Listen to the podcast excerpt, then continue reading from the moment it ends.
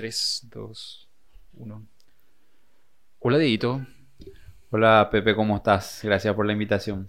Súper bien, Shara. Gracias, bienvenido. Gracias por aceptar la, la invitación y bienvenido a mi estudio de, de podcast. Gracias y la verdad que muy contento. Eh, Felicidades por el emprendimiento y lo bueno hay que siempre copiar, como se dice, ¿verdad? Pero en algún momento también invitarte y tener así un espacio para hablar de, de lo que más me apasiona, que es la motivación. Re loco, o sea, no, no, es, no es tan difícil de hacer todo esto. Eh, encima, vos que tenés más el don creativo, vas a, vas a ponerle muchas cosas más, más interesantes, ¿verdad? Una vez que conseguí todos los equipos, aprender a usar el software no es tan, no es tan difícil. Y ponerle que te, va a llevar practicar dos, tres veces, después ya le agarra la mano. Excelente. Sí. Y bueno, estoy acá para que hablemos un poquito seguramente sobre diferentes cuestiones, pero principalmente lo que, lo que, lo que se viene, ¿verdad? Que son las elecciones y también mi experiencia dentro del cargo como Sí. concejal. Sí, sí, sí, mira, bueno, vos sos el, el invitado con el cual quiero cerrar el ciclo de charlas por- sobre política. Eh, fue una, o sea, eh, el ciclo de charlas sobre política comenzó como para poder comparar los puntos de vista de las... pr- Primero comencé con un amigo, Samuel, con- el cual nosotros no somos políticos, o sea, somos gente que se informa sobre política, estamos siempre al tanto, escuchando, viendo, comparando cosas. Y tipo, hablamos para, para que la gente vea qué, entiende dos gente que se informa sobre política, ¿verdad? Luego, esa fue la primera etapa. Segunda etapa, le, le invité a los candidatos más jóvenes, o sea, a los candidatos jóvenes realmente, que quieren ingresar en, en la política en este, en este periodo, para poder ver sus puntos de vista, qué les motivó a hacer, entrar en política, qué es el cambio que piensan que pueden hacer, qué, piensan que están mal y quieren cambiar. O sea, un, un montón de cosas, ¿verdad? Que realmente muy interesante. Aprendí un montón de cosas. Eh, Estoy muy agradecido por todos porque todos aceptaron mi invitación. Y la verdad que pasé muy bien hablando con todos.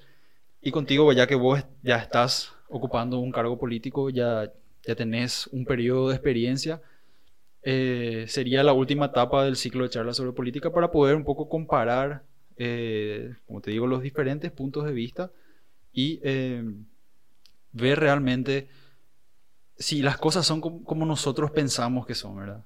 Porque de repente uno desde afuera, estando en la tribuna, vamos a decirle, eh, pucha, ¿por qué no se hace esto? ¿Por qué no se hizo esto? Eh, vos prometiste esto, pero al final pasó esto. ¿Qué pasa? O sea, hay, bueno, de hecho que por los tiempos de pandemia en sí, pero también por el hartazgo ciudadano, hay, hay mucha presión en todos lados.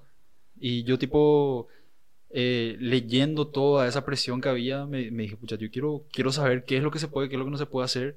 Primero escucharle, ¿verdad? A todo lo que, que piensan que pueden hacer y después realmente ver eh, qué, qué es lo que pasa, ¿entendés? O sea, ve- ver, el punto de vista de una persona que, que sí tiene ganas de hacer las cosas. O sea, yo, yo porque te conozco personalmente sé que vos tenés buenas intenciones, siempre las tuviste, que siempre trabajaste muy de cerca con la gente y me consta, o sea, por darnos más un ejemplo, por, por medio tuyo llegamos a muchísimas familias que estaban organizando las ollas populares en los primeros meses de, encierro, ¿verdad? Y eh, tipo, vos ya tenías todo claro, todo bien estructurado. Era tipo contactar contigo y llevar a tal, tal y tal lugar y así nos organizamos, ¿verdad? O sea, yo sé que vos tenés ese, esas ganas de, de ayudar y de repente veo muchas, o sea, vi muchas quejas o, o reclamos hacia tu persona, ¿verdad? Entonces yo quiero, quiero saber, tipo, tu punto de vista. Quiero ver eh, qué, cómo, cómo es estar en el cargo. O sea, hace cinco años atrás, cuando, cuando te, te candidataste, ¿qué te motivó a entrar en política? Primero que nada, o sea, vamos a empezar por ahí, que es la, La pregunta. tipo, la, la pregunta que le hago a todo. ¿Qué te motivó a entrar en política? ¿Qué pensaste que, que, se, que se puede cambiar? ¿Cómo pensaste que vos podías cambiar eso? Y bueno, eventualmente, ¿qué te, qué te fuiste encontrando en el camino? Y la verdad que lo que me motivó a entrar en la política fue justamente el no sentirme tan feliz con el trabajo que tenía. Yo desde los 14 años que eh, descubrí lo que es el camino del liderazgo, porque me candidaté a presidente del curso en noveno grado. De ahí no paré, fui presidente los otros tres años en el colegio, presidente del centro estudiante del, del CRE, de la facultad, de Rotarac, entré en otras organizaciones, en la iglesia pero eh, a la par trabajaba como funcionario del Poder Judicial Y llegó un momento en el que el voluntariado ya no me alcanzaba para poder seguir haciendo lo que me gusta y cambiando las realidades. Entonces, malentendí en realidad un, en un cumpleaños eh, lo, que una, lo, que un amigo, un hermano me, me, me dijo, ¿verdad? Que yo pensé que lo que me quería era impulsar a que yo me candidate independientemente con una lista solo de jóvenes, cosa que nunca se dio acá en Encarnación. Eh, acá en Acure, como se dice en guaraní, ¿verdad? O sea, me entró ese, eh, esas ganas de poder hacer eso y en prácticamente tres días eh, le reuní a mi familia, le reuní a mis mejores amigos para ver qué opinaban y presenté mi renuncia en el tribunal.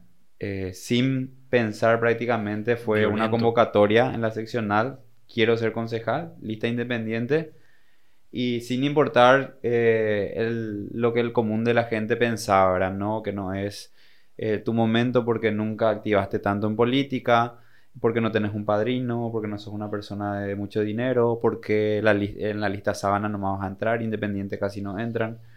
Y realmente como en otros espacios, nunca me fijé yo en lo que pasaba alrededor, sino más bien en mi objetivo.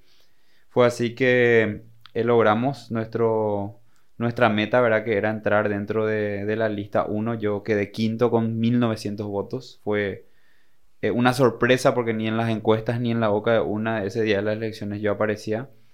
Y yo tenía simplemente ganas de dedicarme a hacer algo que me pueda dar, digamos, un ingreso para que yo esté a tiempo completo haciendo algo que para mí era un poco más que un voluntariado, en este caso a través de la Junta Municipal. Y realmente en este tiempo descubrí el lado positivo y el lado negativo de la política. Me dijeron, vas a entrar en una cancha en donde se juega diferente que en una organización o que en un centro de estudiantes o lo que sea. Y realmente fue así.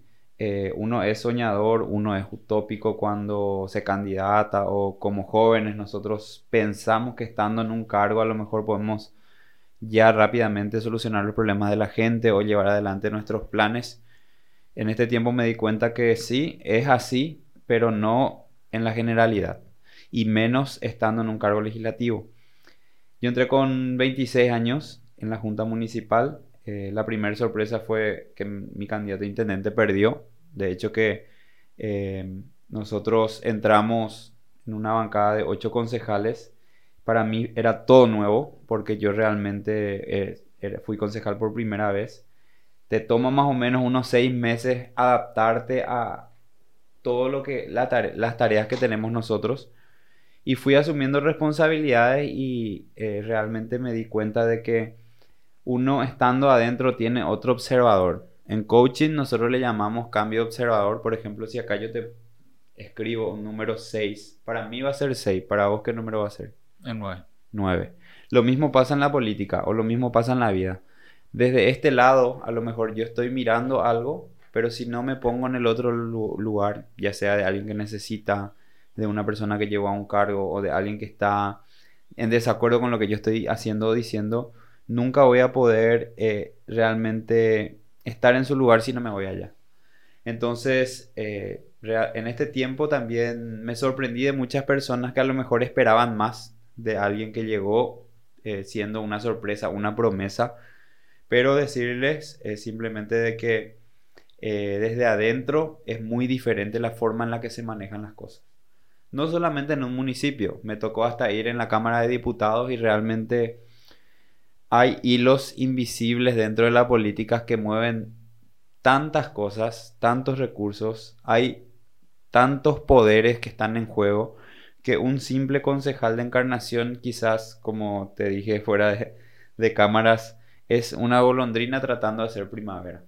Entonces a mí me pone muy feliz ver a algunos amigos o personas que yo considero muy capaces que se están involucrando, que decidieron no solamente quejarse, sino pasar a la, acción, no siendo protagonistas el día de mañana, pero eh, no desanimarles, simplemente decirles que quizás la idea que tienen de lo que pueden llegar a ser como concejales no se pueda llevar adelante en un 100%. O sea, todo lo que están proponiendo ahora, todo lo que están tratando de hacer por la ciudad o por el país.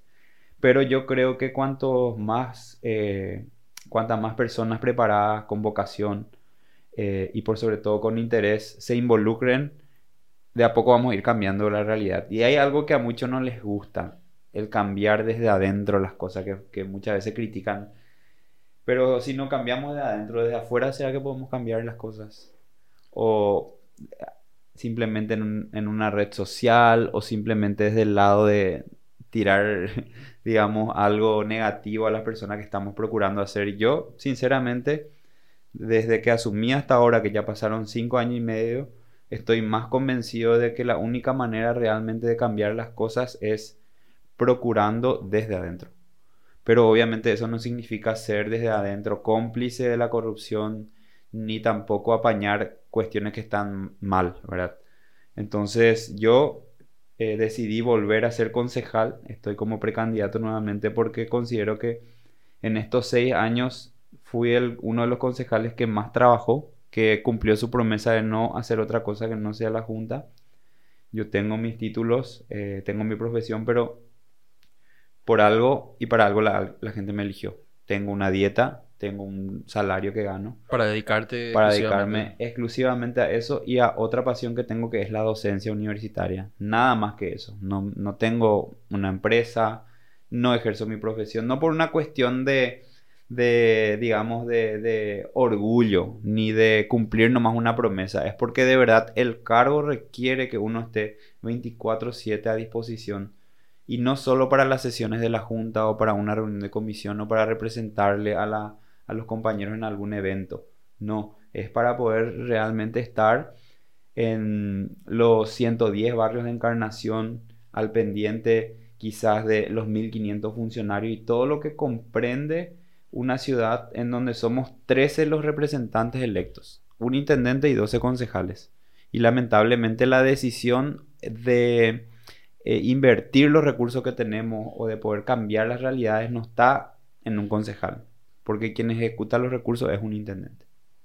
O sea, ahí, ahí va otra, otra de las preguntas que siempre le hice a todos. ¿Qué, ¿Qué pensás que un qué poder tiene un concejal para mover todo? O sea, esa es la pregunta que yo le hacía a los que quieren ser concejales, ¿verdad? Ahora vos, o sea, ya más o menos respondiste, pero ¿qué, ¿qué tanto puede hacer una sola persona para mover, ¿verdad? Porque yo, dentro de los reclamos que veo, ¿verdad? Era tipo, parecía que las personas piensan que un solo tipo estando adentro, ya hiciste esto, no hiciste esto, tipo, si, no, se hizo, si no se hizo esto fue porque vos luego no moviste o, o, algo así, ¿verdad? Y ahí lo que yo me, me, pregunto, ¿verdad? Cuando, cuando leo esta seguidilla y seguidilla de ataque, ¿verdad? Eh, ¿Será que este tipo iba a hacer algo, iba a ser diferente estando allá adentro, ¿verdad? O, eh, ¿por qué será que no se puede hacer eso? O, tipo, ¿qué tanto poder tiene realmente para ser una persona? Y yo creo que el poder en un voto puede ser decisivo porque a veces tenemos decisiones muy importantes como proyectos de ordenanza, presupuesto, una denuncia que un voto literalmente hace la diferencia y lo hizo en todo este periodo justamente por no tener los dos tercios. Es que eh, el Ejecutivo manejó la municipalidad solamente con cinco concejales, aunque seamos una mayoría nosotros, ¿verdad? Entonces uno más quizás iba a hacer la diferencia pero el poder es el mismo de, los 12, pero la influencia es diferente. ¿Qué tanto yo como concejal puedo influir en mis compañeros para poder llevar adelante eh, un proyecto, para poder rechazar algo que esté mal, para poder enfrentar una situación?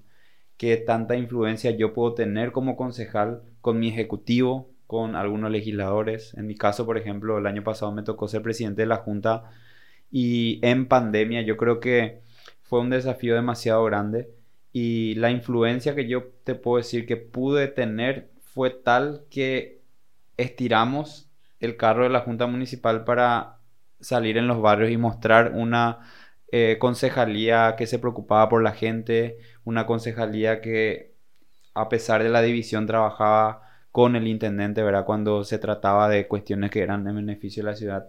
Y yo puedo decir que en este tiempo sí pude influir en mis compañeros para poder eh, tener algunos logros, como por ejemplo el medio pasaje universitario. Es una capacidad de persuasión con los transportistas, con los universitarios, con el intendente, eh, un poder de persuasión para poder, qué sé yo, reducir algunos impuestos, para poder llevar adelante cambios dentro de una licitación, eh, golpear la mesa cuando habría que golpear, irnos juntos a Asunción, por ejemplo, el año pasado para pedir al gobierno nacional como junta que podamos tener algunos beneficios los encarnaciennos eh, como en los ministerios ¿verdad? del MUP o Senavitat, eh, conseguir con el Ministerio de Obras eh, que se puedan asfaltar nuestras calles, víveres que se estaban repartiendo en todos los departamentos menos acá porque ni siquiera sabíamos que habían esos programas, el que aumente la cantidad de beneficiarios de personas que superan los 65 años de edad que son eh, beneficiarios del subsidio de tercera edad. Por ejemplo, el año pasado,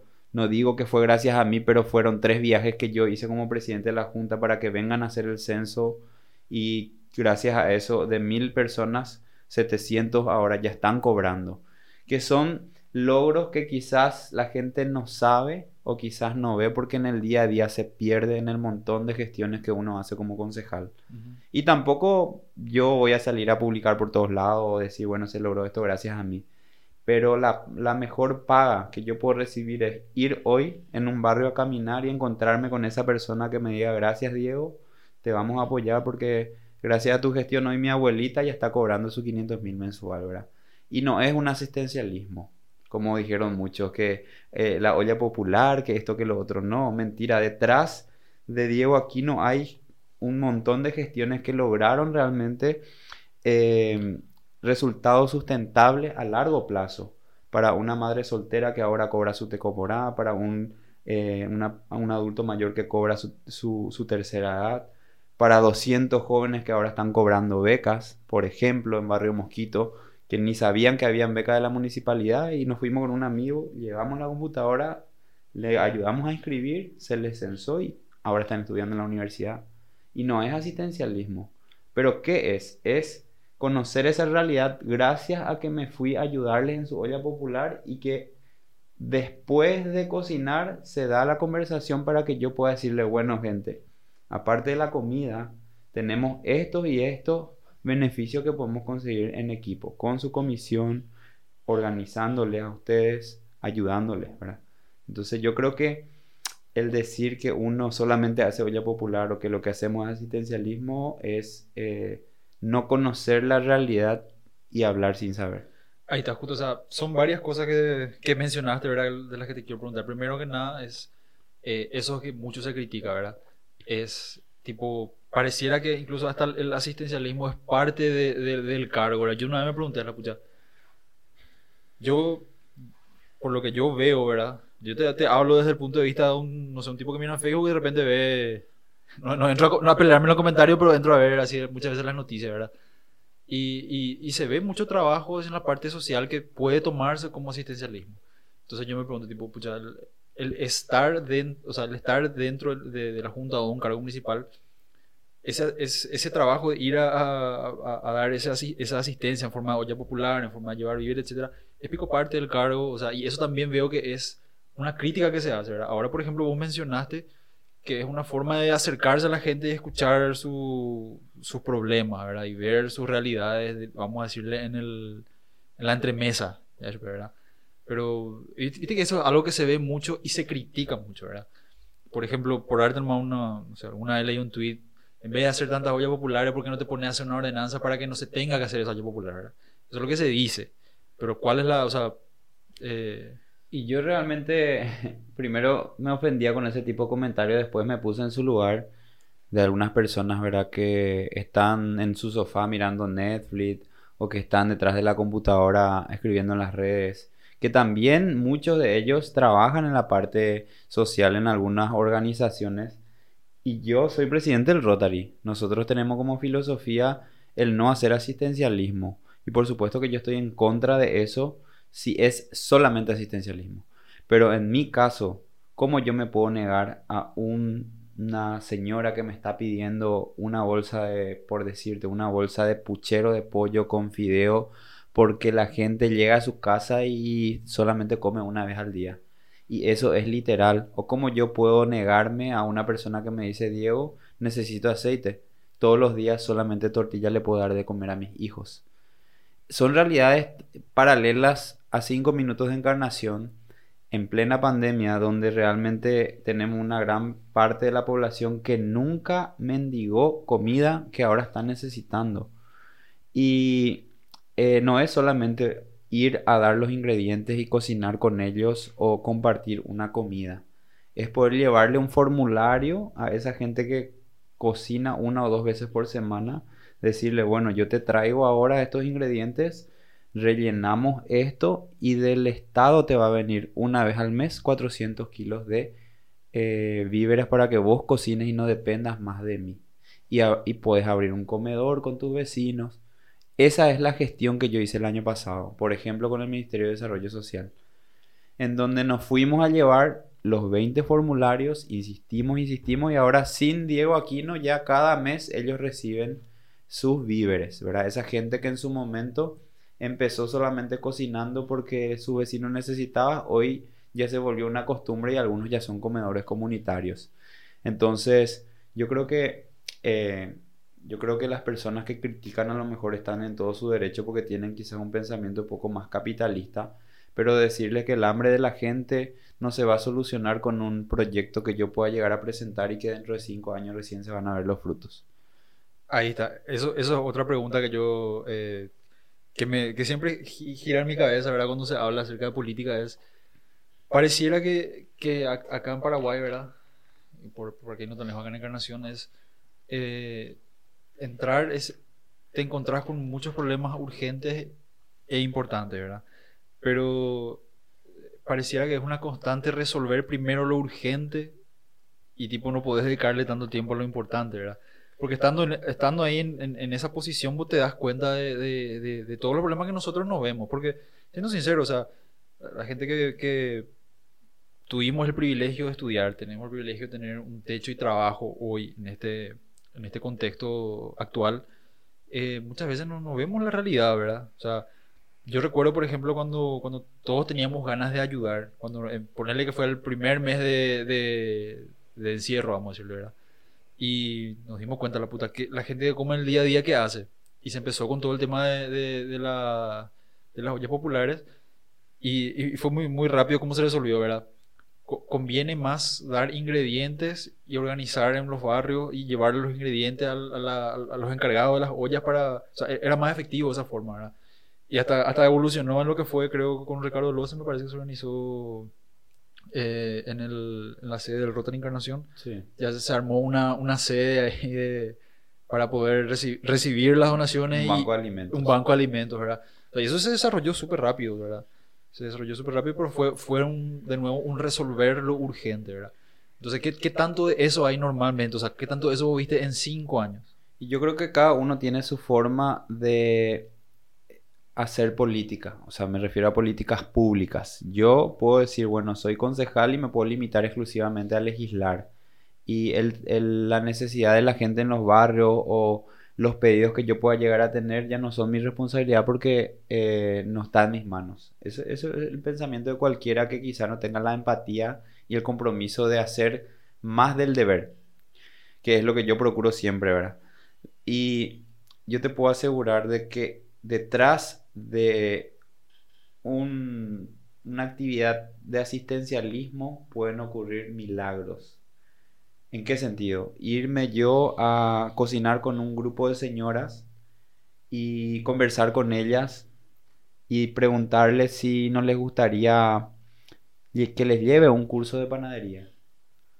O que el día de mañana ellos puedan aprender un oficio inscribiéndose en la escuela taller, eh, llevarle algún otro curso, ¿verdad? Que les pueda ayudar a ellas a no solamente ser amas de casa, eh, identificar algunos, algunas ideas y proyectos que nacen en el mezclarse con la gente eh, que va mucho más allá que llevarle algo, ¿verdad? En ese sentido yo le invito a la gente que conozca algunas realidades y les puedo decir de que hay varios pilares dentro de lo que es una política pública. Por un lado tenemos lo que nos corresponde, que es ejecutar los recursos que ya tenemos con proyectos por otro lado es eh, legislar, ¿verdad? Nosotros como concejales. Y por otro lado es poder tener esa relación entre la sociedad y las autoridades para poder conocer una realidad. Hay una frase que siempre uso que es, de techo, ¿verdad? Para poder cambiar una realidad hay que conocerla. Y lo que pasa es que muchas veces algunos colegas míos, no hablo solamente de concejales, sino de los políticos en general, no van a poder nunca cambiar una realidad porque nunca conocieron esa realidad. Por decirte, yo me voy a una, a una olla popular, ¿verdad? Y identifico en ese barrio que había sido no tienen agua potable, que tienen un puesto de salud en donde solo hay una enfermera hasta el mediodía. Identifico que había sido ahí eh, solamente hasta sexto grado estudian los chicos porque les queda lejos el nivel medio. Y si de verdad yo tengo interés en ayudarle a ese barrio, a lo mejor voy a poder en algún momento gestionar solución a esa problemática que son eh, necesidades básicas, ¿verdad? La finalidad hoy del ser humano en cualquier parte del mundo es tener calidad de vida. Y nosotros como autoridades tenemos que garantizarle eso a la gente. Y para que yo pueda ofrecerle esa buena calidad de vida, no siempre voy a tener que esperar sentado a que la gente venga a pedirme lo que necesita. Lamentablemente hay realidades en donde la gente no tiene esa oportunidad de venir a presentar una nota en la municipalidad y pedir, qué sé yo, que se pueda arreglar su calle o que puedan tener agua. En Encarnación tenemos muchos barrios tan cerca, pero tan lejos de una realidad que nosotros vivimos. Y a mí personalmente me indigna, ¿verdad? Me indigna eh, la pobreza. Eh, no, no, quiero generalizar a nivel nacional porque ya escapa dentro de nuestro ámbito de acción, pero yo sueño con una ciudad que no tenga barrios sin agua potable. Hoy tenemos 25 barrios aproximadamente en donde los niños a la tardecita con balde se bañan. Yo sueño con una encarnación en donde eh, no haya eh, niños que no entren en la escuela porque sus padres no, no, tienen esa posibilidad. Y otros problemas, mi área siempre es el área social, que se pueden, eh, se pueden erradicar a largo plazo. Me parece a mí que nosotros como ciudadanía y principalmente la juventud. Necesitamos tener mayor empatía y realmente vivir el, sufrimiento del otro para que podamos hacer algo. Si yo no siento el dolor que está sintiendo hoy a lo mejor una persona que está postrada en su cama y que no tiene nadie que le ayude, o una madre que no tenga la posibilidad de darle lo mínimo a su hijo para que coma tres veces al día, nunca me voy a interesar, ¿verdad? O sea, eh, el ser Heshakuá, como se dice, eh, implica el en algún momento haber pasado esa necesidad o por lo menos eh, ponerse en el lugar del otro para poder sentir ese compromiso de hacer algo, ¿verdad? Entonces, de mi parte, por lo menos, yo siempre traté eso, de, humanizarme más como político y siempre ser técnico también, porque se critica mucho al, político que no se prepara. Yo considero que, no sé si hay alguien con mi edad, ¿verdad? Que tenga la preparación que yo tengo en cuanto a administración pública, porque mi formación académica es en cuanto al derecho, a, eh, a la docencia y todos los diplomados que dicen tienen que ver con lo que es la administración pública o lo que es el voluntariado. Entonces, esa combinación de capacidad más experiencia, más vocación es lo que muchas veces puede lograr un buen resultado. Porque puedes tenerla un excelente técnico, pero si no tiene corazón para poder hacer algo por ese que a lo mejor no es de su área, ¿verdad? Que es una persona que está en las drogas, que está pasando hambre, que está descalzo ahora en el frío, si no le interesa eso, le tenemos a un técnico no humano si le tenemos a una madre Teresa pero que no entiende nada de lo que es legislar o no tiene las capacidades para estar adelante de una institución, eh, solamente con buenas intenciones no se hace nada. Pero si le tenemos solo a un técnico con buenas intenciones pero sin experiencia, se puede equivocar. Entonces en mi caso, yo pido disculpas si es que por mi poca experiencia me equivoqué en este tiempo, no fue con intención y reconozco, ¿verdad? Que a lo mejor por el impulso o por ser nuevo, pero me parece que después de seis años ya tengo la capacidad, tengo la vocación y ya tengo la experiencia para poder continuar. Y bueno, se nota, ¿verdad? O sea, así, así como tenés gente que te tira palo, también tenés gente que te, que te apoya, ¿verdad? Que te recibe, que te, que te escucha, ¿verdad? Y la verdad que sí. Eh, todos tenemos diferentes públicos y siempre fui una persona de querer agradarle a todos. Y al exponerme en, en la vidriera de una autoridad, por llamarlo de alguna manera, o de una persona que está en un cargo político, eh, el nivel de crítica aumenta. Porque el Diego Aquino, que no era concejal, eh, tenía un ámbito de acción y era conocido, pero no a tal punto de ahora ser una persona de quien se espera mucho y que a lo mejor, así como tenía mis seguidores o las personas que simpatizaban conmigo, también voy a tener gente que o me ve como una amenaza o de verdad no le gusta lo que hago y están en todo su derecho. O sea, no todos podemos ser cerristas, no todos podemos ser colorados, no todos podemos simpatizar a lo mejor eh, con una persona que está haciendo algo, ¿verdad?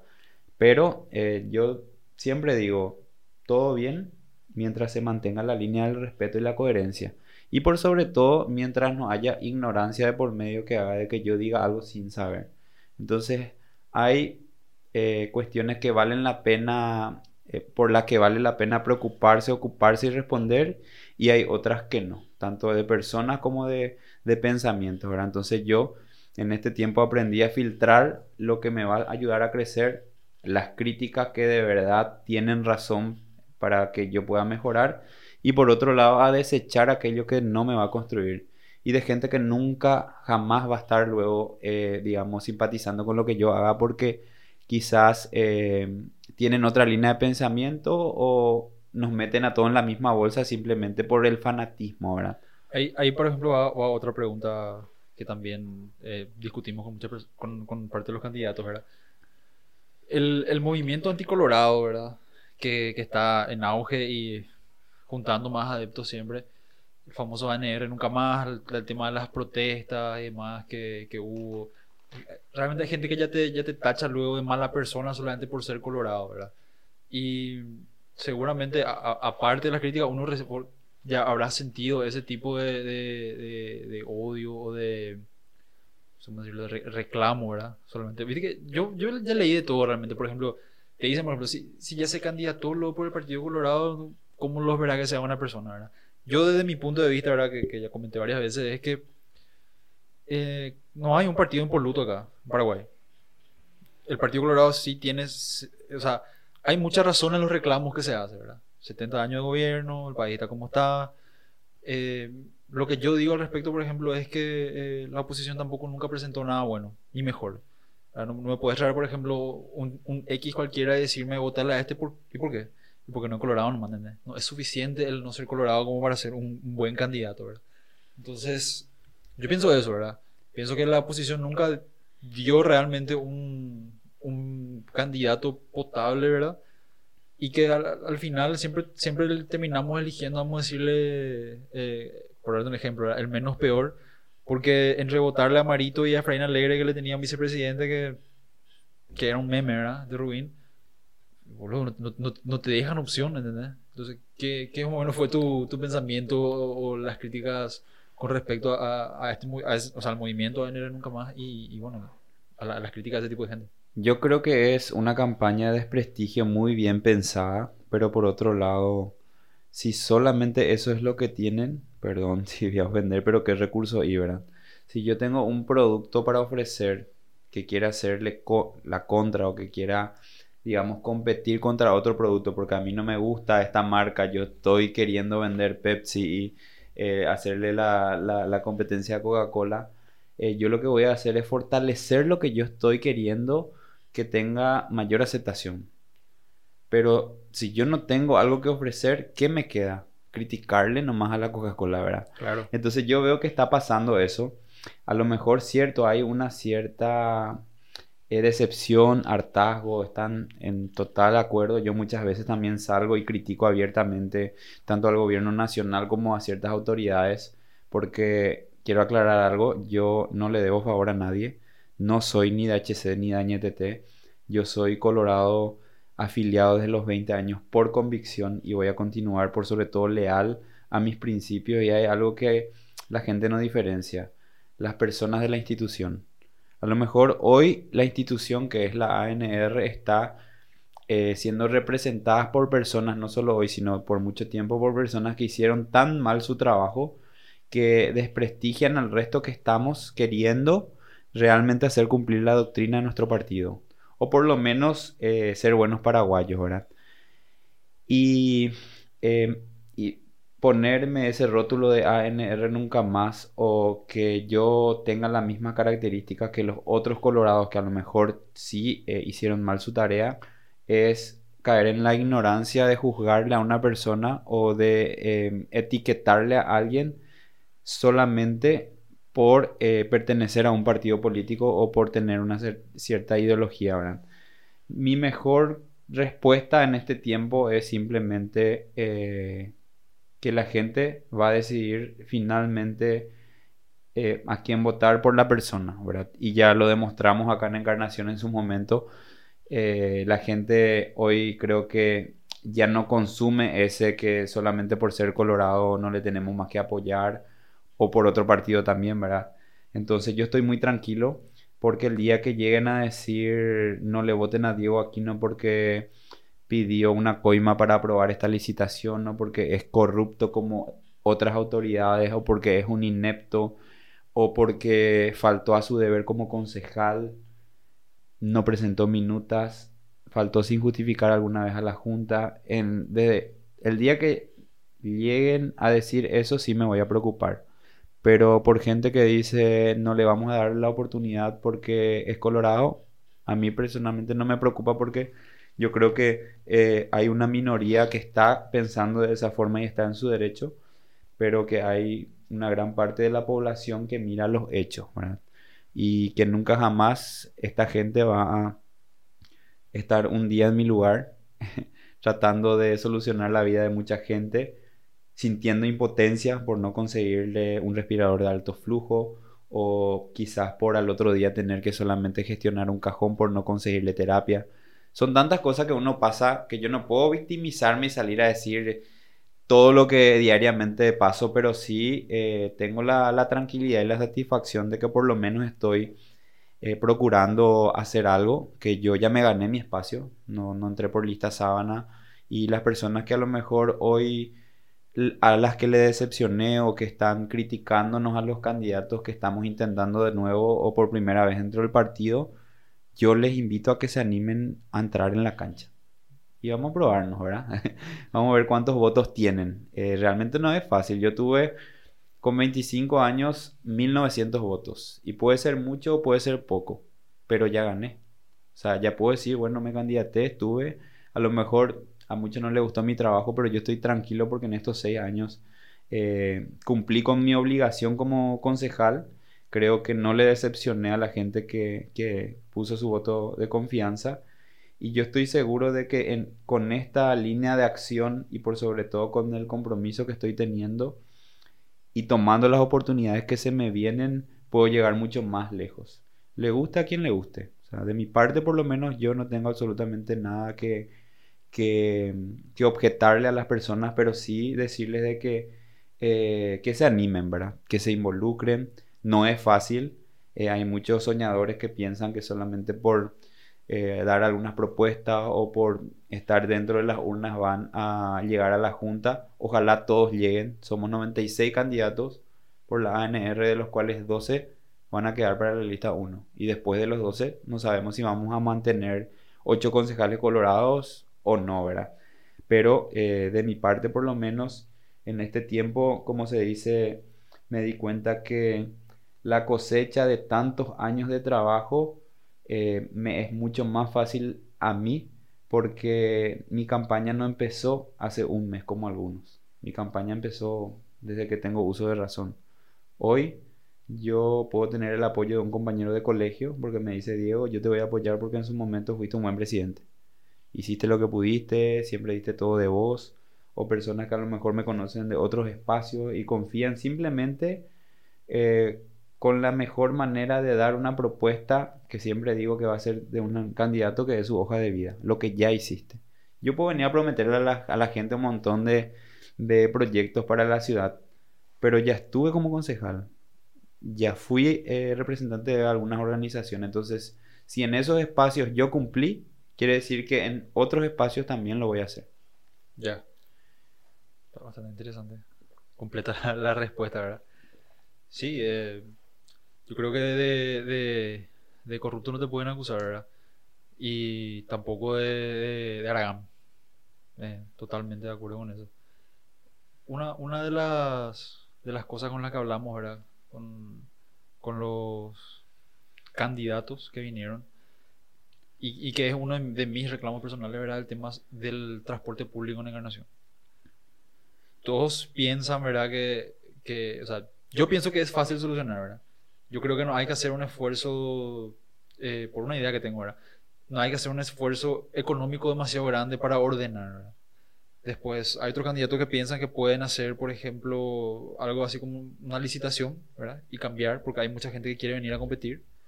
Después hay otros candidatos que piensan o sea, que primero el municipio debe de, vamos a decir, asegurar que los caminos que transitan los, eh, o sea, el transporte público no le funda su máquina, ¿verdad? Para que puedan cumplir sus itinerarios. Y también eh, hay otros que piensan que, se puede trabajar por un subsidio al transporte público, porque en, en todo Paraguay, en Asunción, Pasa que muchas veces todo Paraguay es asunción cuando hablan los políticos. Realmente yo creo que vos sabrás decir, no se siente ese, esa dejadez que se tiene hacia, hacia todo lo que no sea asunción. Yo realmente creo que hay que pelear demasiado para conseguir cualquier cosa acá, ¿verdad? Entonces esos son muchos de los puntos de vista que tienen ellos, ¿verdad? Yo tengo mi punto de vista, ¿verdad? Que pienso que no es tan difícil, otro piensa que pueden cambiar con, vamos a decirle, con una licitación, otro con una un replanteamiento de lo que serían eh, los trayectos y otro subsidiando, ¿verdad? Y yo me pregunto, o sea, desde tu punto de vista, yo creo que más uno ya se habrá acercado a pedirte o a decirte que algo hay que cambiar, porque en nuestra ciudad, que queremos ser una ciudad turística, no tiene absolutamente nada marcado o delimitado del, transporte público. O sea, te viene, por ejemplo, un extranjero acá de Corrientes nomás, ¿verdad? Estando en el centro se quiere ir a la Virgencita, ¿con, con qué transporte público se va ahí, ¿verdad? o si quiere ir hacia la ruta sexta, hacia ruta 1. Muchas veces con... Yo realmente no sé qué colectivo tengo que tomar para irme a, no sé, a Santa María, a tal lugar, ¿verdad? Porque no tengo un mapa delimitado. O sea, yo no sé qué trayecto hace cada colectivo, o cada línea, o cada cosa, ¿verdad? Entonces me pregunto, te pregunto, ¿verdad? ¿Qué, qué tan, o sea, se, intentó cambiar? ¿Qué es lo que para? ¿Por qué no se puede? Eh, ¿Qué pensás que puede ser la solución de aquí en adelante? Sí, la verdad que la descentralización a nosotros, no solo en, cuanto a movilidad, sino en muchos aspectos nos, nos está, eh, digamos, perjudicando como ciudad del interior. Una descentralización falsa, porque es simplemente geográfica, Encarnación, Itapúa, los 17 departamentos.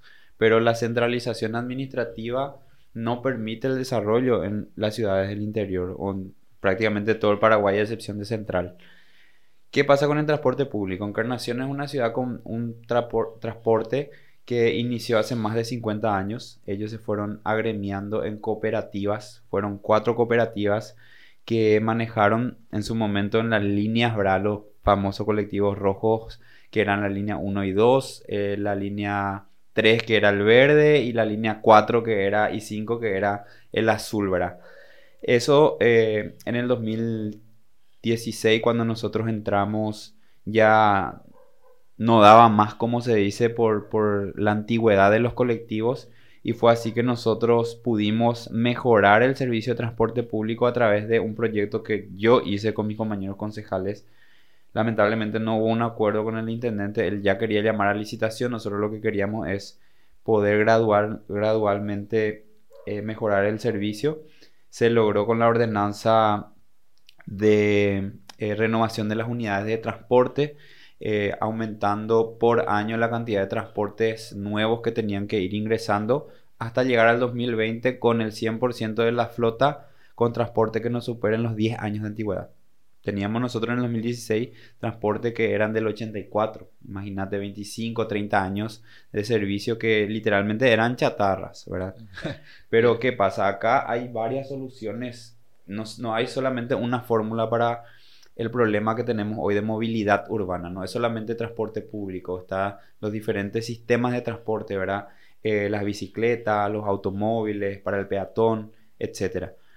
¿Qué necesitamos desde mi punto de vista? El poder integralmente solucionar el problema, pero que lleva un proceso, ahora estamos en la Junta nosotros con un llamado a licitación de transporte público que envió el intendente justo hoy en mi reunión de comisión estuvimos viendo. Y acá necesitamos por un lado armar una mesa de trabajo que iniciamos en el 2018 para poder primero tener un análisis de cuál es la realidad, como se dice, un diagnóstico de cómo estamos en cuanto a movilidad y qué necesitamos para mejorar. Le involucramos a la Universidad Católica, le pedimos al, intendente, yo personalmente con los estudiantes ¿verdad? de arquitectura y otras carreras, que tenía un costo de 50 millones de guaraníes que iba a hacer un estudio de movilidad de cuánto es el recorrido que hace por día cada unidad, cuáles son los caminos, los estados de los caminos, eh, y sacar un costo real del pasaje y también eh, un, un análisis de cómo estamos nosotros en Encarnación en cuanto a transporte. 50 millones de guaraníes iba a costar ese estudio para que después nosotros tengamos ese análisis y digamos, bueno, para solucionar este problema necesitamos o llamar a licitación o lo que sea, ¿verdad? Lamentablemente no se pagó, o sea, no es que no se pagó, no se aceptó esa propuesta. Entonces, ¿cómo yo puedo curar una enfermedad que no conozco? No sé si me explico. Entiendo. Eh, este es mi cuerpo, ¿verdad? Encarnación con todas las venas que serían el, el itinerario del transporte, etc. Yo no puedo traer una solución a el problema que estoy teniendo de transporte público si solamente estoy viendo un problema y no, como se dice, solamente el árbol y no el bosque.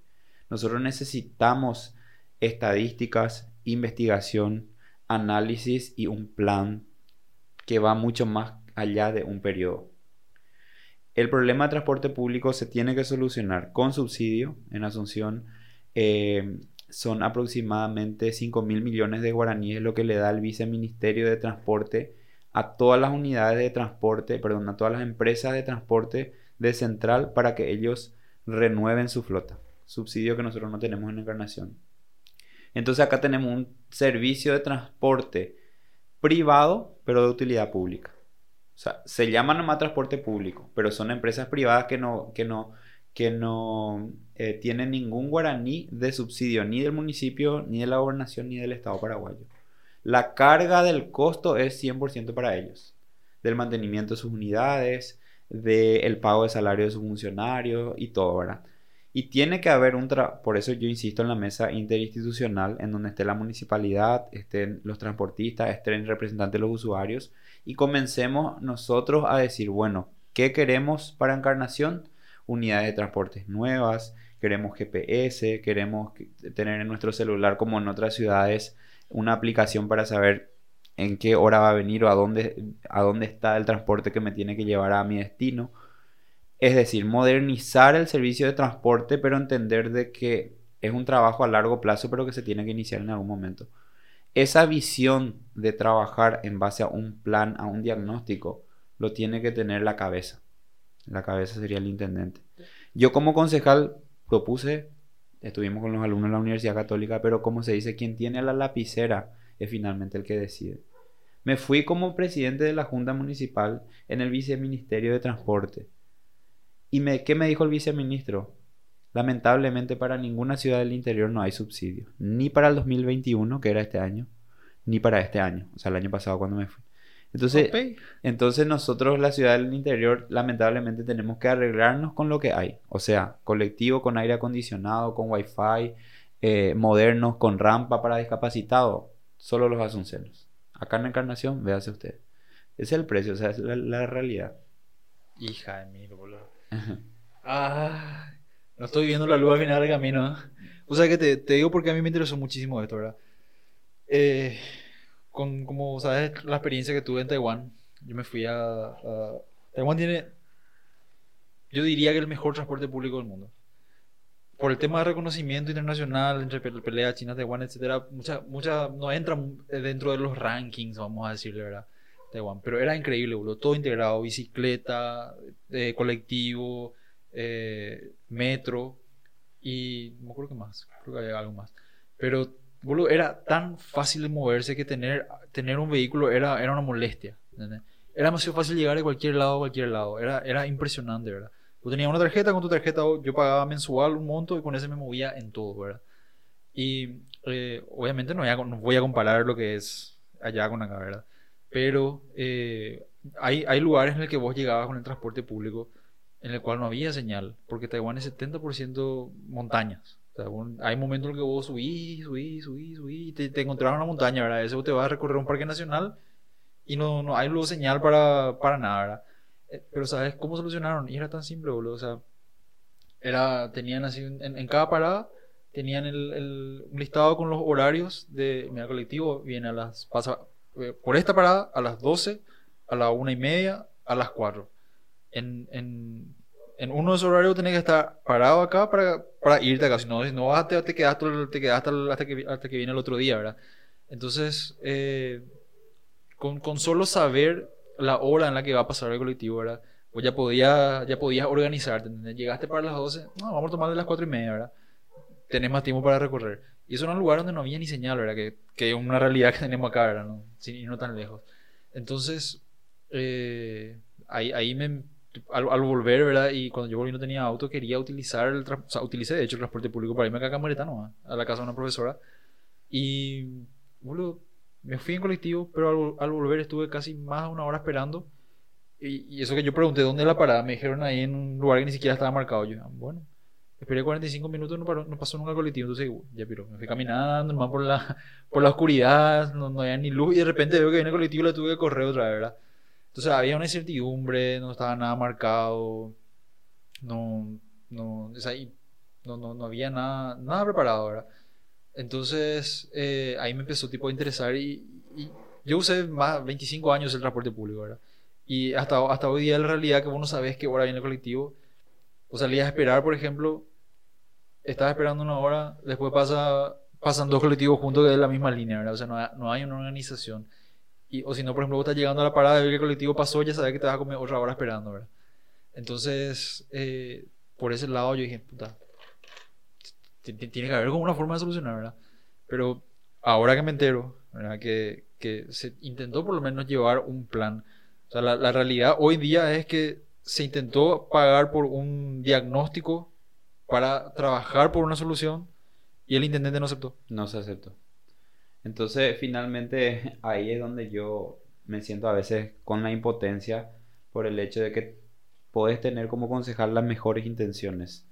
Y todo esto yo no puedo estar contando todos los días, ¿verdad? Son cuestiones así diarias que pasan o gestiones que a lo mejor uno no puede llegar a concretar que van a de verdad mejorar y cambiar la realidad de mucha gente a, a un efecto de mariposa que no, ni nos imaginamos. Claro. Yo me fui a un barrio hoy, por ejemplo, en un, una olla popular, ¿verdad?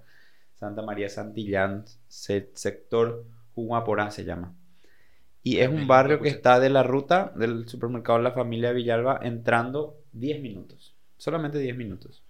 Y me decían ahí que estaba con las criaturas y le preguntaba yo en qué grado están, ¿verdad? Y me dijo la señora que dejó el colegio su hijo porque tenían clases presenciales y virtuales y uno luego no tiene celular y otro no entra al colectivo para irse hasta la escuela. Entonces va, va a volver a estudiar alguna vez cuando ellos o tengan celular o cuando vuelva a pasar colectivo por ahí.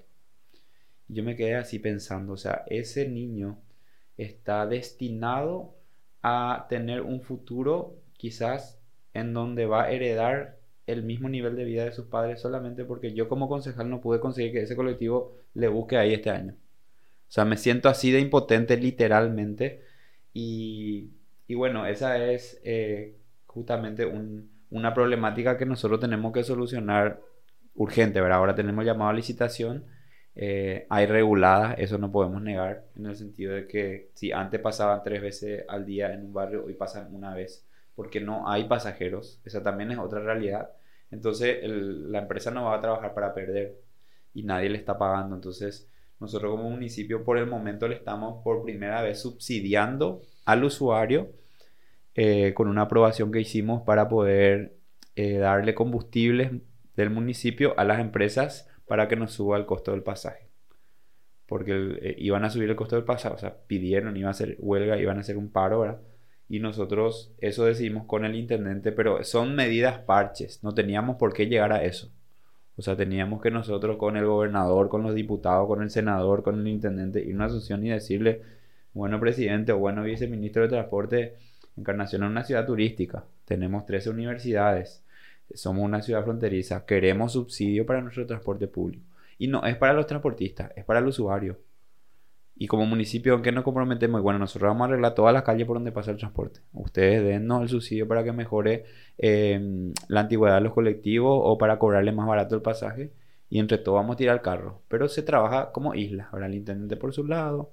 Si la junta propone el intendente no le gusta, no vamos al ministerio, yo me voy solito como concejal y nadie me hace caso. Entonces, lamentablemente acá la falta de unidad de las autoridades locales logra de que finalmente quien se quede con la mayor parte de la torta sea un asunceno. Perdón, pero me, voy todo cuando... no, no, está súper bien. O sea, es que esa, esa, es la realidad que yo quiero escuchar, que yo necesito saber, ¿verdad? Porque eh, a mí me encanta criticar también. O sea, yo soy el primer crítico del gobierno nacional. Siempre le tiro mierda por Twitter, siempre me quejo, ¿verdad? Pero eh, trato siempre de estar por lo menos informado para saber de qué, para quejarme con propiedad, ¿verdad? Y ahora por yo me entero de esto, ¿verdad? yo no sabía. Yo desde que, desde que llegué y me doy cuenta que el servicio de transporte público es, es inutilizable, ¿verdad? Paupérrimo, ¿verdad? Me, me quejé, me quejo siempre, ¿verdad? Con, pero en conversaciones con amigos, etcétera, ¿verdad?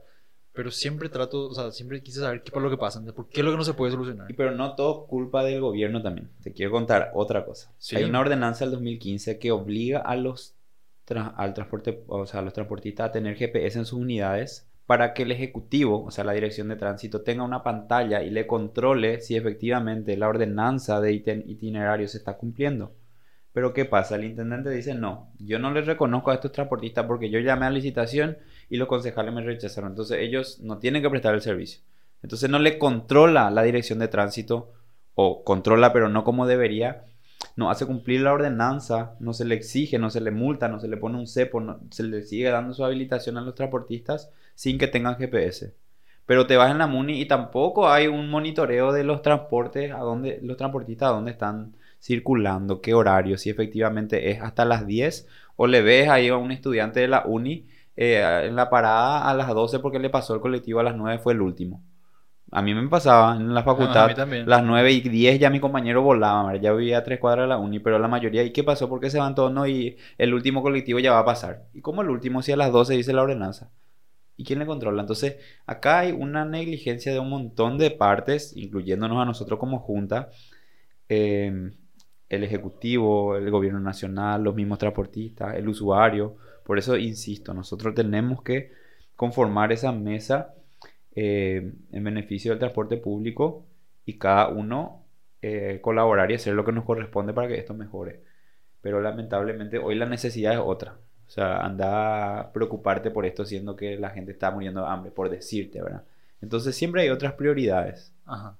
¿Y vos pensás que se puede solucionar esto de aquí a, no sé, este periodo entrante? Y yo creo que sí, si hay voluntad, ¿verdad? Si hay voluntad y por otro lado, si hay interés de las personas que, o sea, si somos más los que, ojalá seamos más, ¿verdad? Lo que tratemos de ver esa necesidad. Y por otro lado también, eh, a mí me parece que tiene que haber un punto de quiebre de cualquiera de los lados, del sector de los transportistas, del usuario, de las autoridades, que alguien tiene que golpear la mesa y decir, basta, ya no podemos seguir así, vamos a mejorar. Y no soluciones parches, no, son, no es combustible lo que ellos necesitan. Eh, en Chip no necesitamos que en vez de que pase dos veces al día, pasen tres veces el, el problema movilidad en encarnación es integral.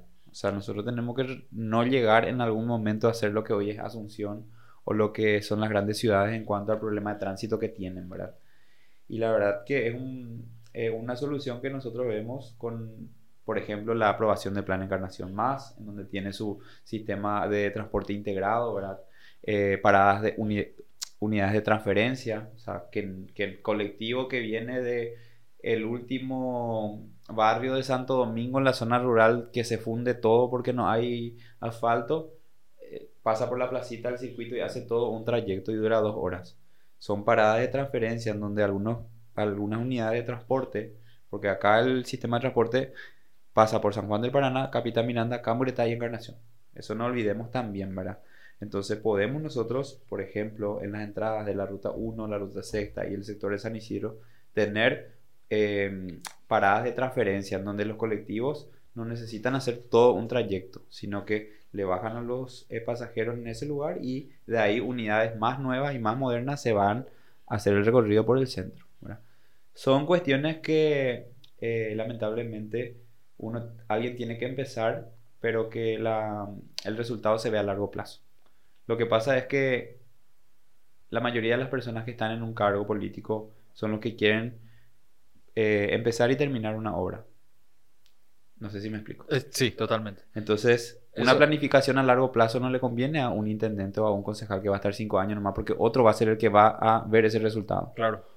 Entonces, esa visión de no importarme y no ser egoísta por algo que yo ahora voy a lucir, con lo que yo ahora voy a lucirme, sino que de verdad va a traer una solución definitiva el día de mañana, es la que deberíamos de tener todos. Sí, mira, eso justamente ya, ya había mencionado otra persona, ¿verdad? Que el, que le inicia quiere terminarla para poner su nombre en la placa, ¿verdad? Y, no qué sé yo, de parte del trabajo también eh, hacer un poco de, publicidad. Eh, con respecto al plan de encarnación más. Eh, tengo entendido que es el consenso general que se quiere la aprobación del mismo, ¿verdad? Por más que es un plan a 25 años y va a suceder, eso es lo que estamos hablando, ¿verdad?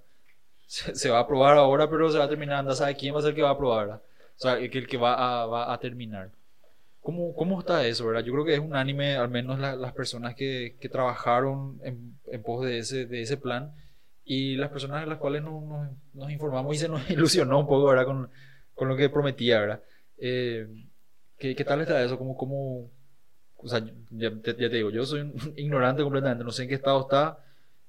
Tengo entendido que se quiere aprobar, no, no sé qué falta o qué se modificó o qué es la perspectiva con, con respecto a eso. Sí, el plan en realidad eh, son dos, o sea, son dos planes, ¿verdad? El plan de desarrollo sustentable el plan, y el plan de ordenamiento urbano y territorial, que son dos tomos de un trabajo de investigación y de planificación que hizo Ecosistema Urbano, una empresa de España, que fue contratada en el periodo anterior a través de un consejo que, em, que eligió ¿verdad? la mejor oferta o que em, invitó a, a, algunas empresas que se dedicaban a hacer planificación para que proyecten la ciudad para los próximos 25 años.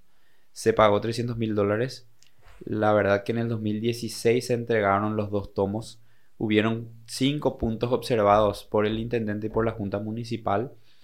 Y las modificaciones y correcciones de esos puntos son las que ahora se terminaron de presentar y que se siguen realizando. Cinco años después. Cuatro años después, ¿verdad? Eh, pero fue en realidad un montón de situaciones que hicieron de que lleguemos a esto. La, verdad real es que prácticamente el plan está aprobado en general, pero faltan aprobar esas cinco modificaciones.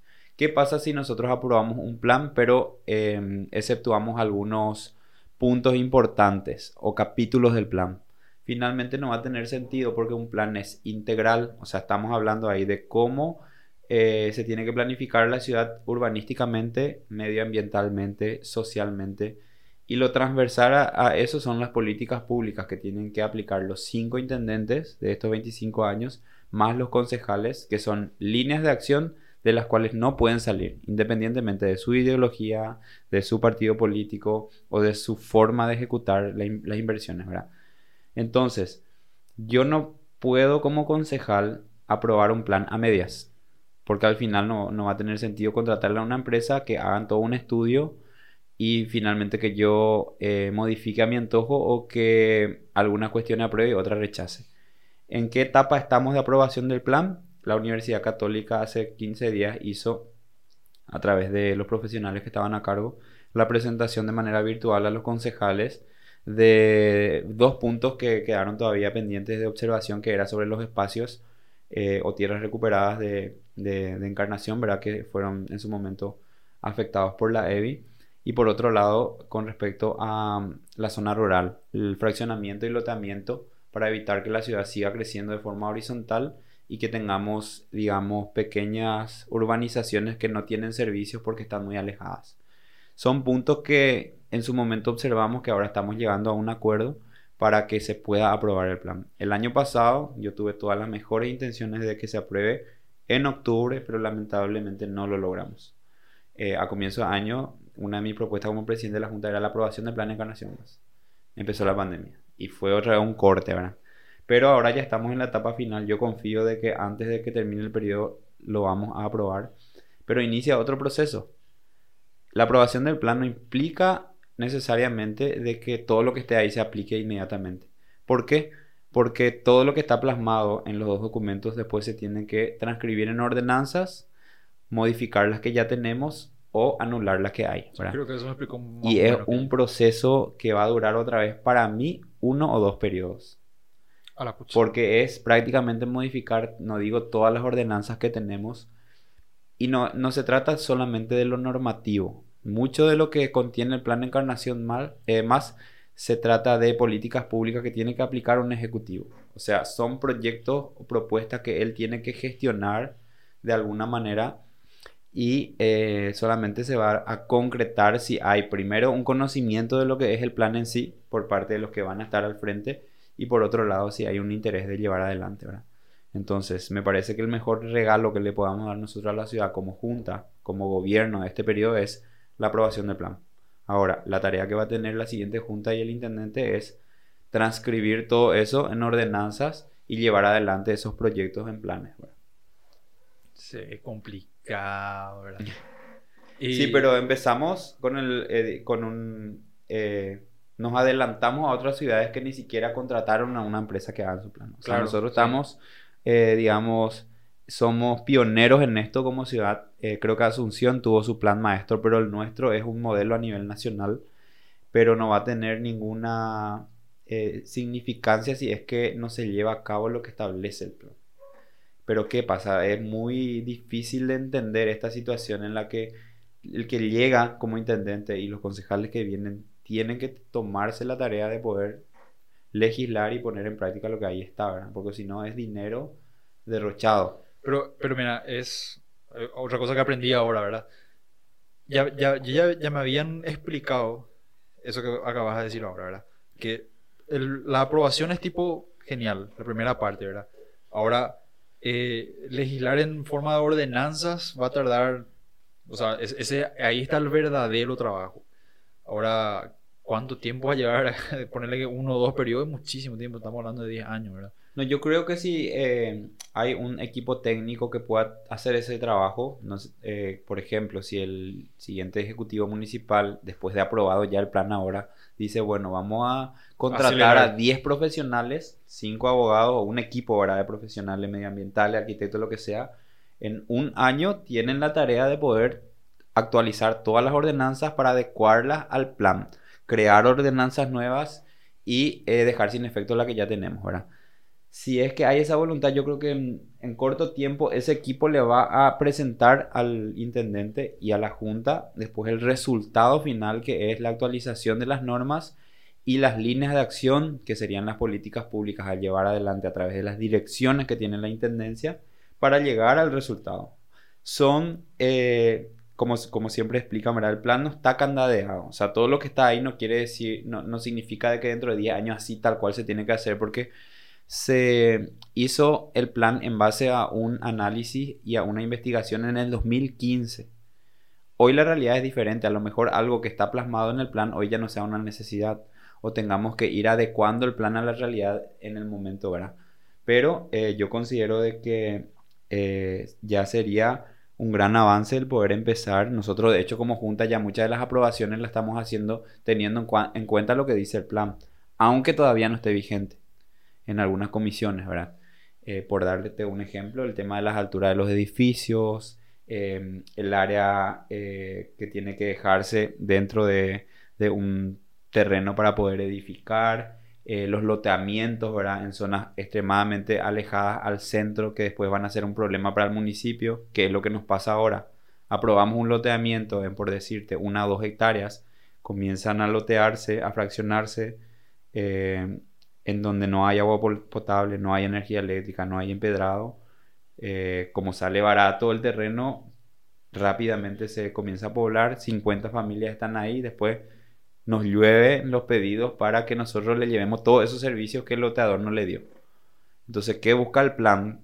Cortar un poquito eso y empezar a densificar a la ciudad sin tener que crear un problema y finalmente que va a bajar la calidad de vida de esa gente. Le va a salir barato comprar allí en Cerrito, un, por decirte, un loteamiento, pero a largo plazo va a ser gente extremadamente pobre porque va a tener una linda casa, pero no va a tener ningún servicio. va a tener la cloaca ahí en el, Pozo Ciego. Ah, sí. Mira, súper interesante, digo, me, aclaraste muchísimas dudas. También me enteré de, de, algunas cosas, ¿verdad? Y mira, yo tengo la, la esperanza de que eh, en este periodo entrante por lo menos hayan tres jóvenes acompañando, ¿verdad? Y que puedan empujar todo esto que estamos pidiendo, ¿verdad? Todos estos reclamos sería, sería realmente ideal. Porque yo, con los que yo hablé y contigo, ¿verdad? Yo noto ese interés, ¿verdad? O sea, noto ese interés por, por llevar adelante todo eso, pero esto es justamente lo que yo quiero escuchar, por lo que yo quería escuchar es el por qué no se estaba pudiendo hacer, ¿verdad? Y, y es muy decirte, o sea, por decirte técnico, no solo técnico, también eh, no sé, o sea, hay que estar ahí más para, para, para saber, ¿verdad? Y hay otras cuestiones también que yo no puedo así abiertamente decir, pero que se, que, que se tienen en cuenta, ¿verdad? No todos quizás tengan esa visión de una ciudad ordenada, sustentable, porque el plan tiene una línea de acción y a qué, a qué tipo de ciudad queremos nosotros llegar, ¿verdad? Y desde el, desde el observador de un empresario, desde el observador de alguien que quizás no le importe tanto el tema de eh, la altura de los edificios, el tema de las consecuencias en el tránsito o las inundaciones que podemos tener, etcétera, etcétera, que pueden ser cuestiones muy técnicas para algunos, finalmente dicen, no, este plan a mí no me convence porque eh, nos está cortando, digamos, porque estamos limitando a ciertos sectores que hoy quizás estén viviendo eso, ¿verdad? Entonces, también es poner en la balanza que cada uno de nosotros representamos a una línea de pensamiento, pero a un sector también, ¿verdad? Entonces, en mi caso, yo no tengo problema, yo digo sí soy por, pro plan porque a mí personalmente me convence y no me afecta en nada ni a mí ni a la gente que está a mi alrededor. A otros seguramente que sí, ¿verdad? Pero no hay espíritu de cuerpo, a eso quiero llegar. Ya, entiendo. Hasta ahí. Hasta ahí, digamos. Sí. Dos chetos ya. A buen entendedor. A buen entendedor, sí. Y bueno, digo, mira, hablamos más de una hora. ¿Te diste cuenta? Para que te hagan una idea, hablamos más de una hora. Y eh, me satisfice mi, mi, curiosidad con entender esto de, lo, de los puntos de vista, ¿verdad? Y yo creo que a lo que es el ciclo de charlas políticas mucha gente se prendió, lo cual me pone obviamente muy contento porque crece también el, el canal y la... Eh, me, encanta que la gente quiera escuchar también, ¿verdad? Y le, le, dé curiosidad, lo mismo que a mí me da curiosidad, ¿verdad? Te agradezco por haber venido a aclarar muchas cosas, ¿verdad? Y te deseo el mayor de los éxitos ahora en estas internas y que sigas eh, con toda la fuerza empujando para adelante por más de, todos los palos que te tienen, ¿verdad? Porque yo creo que las personas que den den la oportunidad de escucharte hoy van a escuchar algo que no ven en Facebook o no ven en las noticias o no ven, porque realmente yo creo que las noticias acá, tipo, muy, muy, o sea, solamente cosas negativas de repente dicen. No o sea, yo, yo sé que vos haces, solés hacer reportes tipo en, tu Facebook, Instagram, inclusive WhatsApp, pero no creo que mucha gente tenga acceso tampoco a eso, ¿verdad? Y eh, hoy a mí al menos me, me, aclaraste unas cuantas cosas, ¿verdad? Que es lo que también yo eh, estaba buscando con esto de las charlas. Así que gracias desde ya, digo, y ¿Cómo puede hacer la gente para, para encontrarte o encontrar tu campaña? Eh, ¿Dónde te puede ver? Sí, gracias antes que nada, Pepe, también por la invitación. Yo creo que estos espacios en donde hablamos, yo me olvidé que estaba hablando en la cámara, legalmente era como si fuera que estamos hablando, eh, tomando un terereo en algún lugar, ¿verdad? Esa es la idea. Y creo que eso eh, saca la espontaneidad de una persona y ahí fluye todo, ¿verdad? Eh, yo tengo mis redes sociales, Instagram, Facebook, Twitter, como me pueden encontrar como Diego Aquino, pero principalmente políticamente hablando, mi fanpage que es de Diego Aquino, concejal municipal, en donde subo las actividades y también algunas líneas de pensamiento a veces, ¿verdad? Eh, interactúo bastante con la gente en todas las redes, el que tiene mi número de WhatsApp 0975635469 o cualquiera de mis redes también. Y un mensaje que quiero dejar es el de la participación. Yo fui profesor de filosofía y Platón decía de que mientras los capaces se desentiendan de la política, siempre vamos a ser gobernados por los más incapaces. Entonces hay un 70% de una población que cada vez que hay elección no se va a votar. este 20 de, ju- de junio y el 10 de octubre van a tener la oportunidad de elegir a las autoridades que más rápido le van a responder a sus necesidades que son los municipios. El día de que elijamos presidente de la República es quien nos representa, pero es más difícil llegar a un presidente o a un diputado que a un concejal o a un intendente. Entonces, pedirle que participen. Obviamente yo siempre trato de, de que la gente simpatice conmigo, pero si no es Diego Aquino, hay un montón de oportunidades, de opciones, pero yo creo que lo peor que podemos hacer nosotros es no elegir por estar desilusionados. O sea, nunca nos cansemos de elegir a alguien porque finalmente va a ocupar nomás luego una persona ese cargo, como intendente o como concejal. Entonces, yo creo que nuestro deber como ciudadanos es poder mínimamente, por lo menos, ir a votar. Y ya lo vimos en la, en la elección pasada, 80 votos hicieron la diferencia ahí. De Totalmente, una ciudad que tiene cierto. 150 mil habitantes, que tengamos solamente el 25-30% de participación, considerándome yo con, como un ciudadano de una de las ciudades más importantes y eh, más pujantes del Paraguay, sigue siendo para mí un llamado de atención. Algo estamos haciendo mal. Ojalá esta elección eh, sea diferente, ¿verdad? Sabemos que estamos en pandemia, que hay mucha gente que va a tener miedo, una electrónica, un montón de factores, Día del Padre también, ¿verdad? Pero yo creo que nosotros tenemos que dedicarle un tiempo, una vez al año, una vez cada cinco años, para poder eh, dar nuestra confianza a alguien que el día de mañana pueda hacer algo positivo por nosotros para mejorar nuestra vida. Espectacular. Mira, un comentario sobre eso. Una Lidia, la candidata, decía que la- los jóvenes no iban a votar porque no se sentían representados. Hoy tenemos varias líneas de pensamiento que están, que están eh, por las cuales se están candidatando. Yo tenemos la esperanza de que los jóvenes, que son la mayoría, van a salir a hacer la diferencia. ¿verdad? Entonces, con esa esperanza vamos a, Ojalá, a ojalá realmente y, y bueno, eh, simplemente el mensaje es que se involucren, ¿verdad? De cualquiera de las formas, en cualquiera de los partidos, pero que no estemos simplemente mirando atrás de la gradería, ¿verdad? Que por lo menos estemos ahí eh, fa- fanáticos de una bandera y yo creo que eh, pronto todo va a mejorar, ¿verdad? Y le deseo éxito a los otros candidatos, que realmente sea una fiesta este, este domingo, una fiesta democrática y por sobre todas las cosas también fuerza a las personas que a lo mejor no lleguen a su objetivo. En mi caso, yo me preparo para el mejor de los resultados y también para el peor. Nada no pasa, o sea, la vida sigue, ¿verdad? Por algo, Pitch, muchas pitch. Sí. Entonces, agradecerte por el espacio y bueno, a disposición siempre. Gracias, Diego. Muchísimas gracias. Vamos a ir cerrando entonces.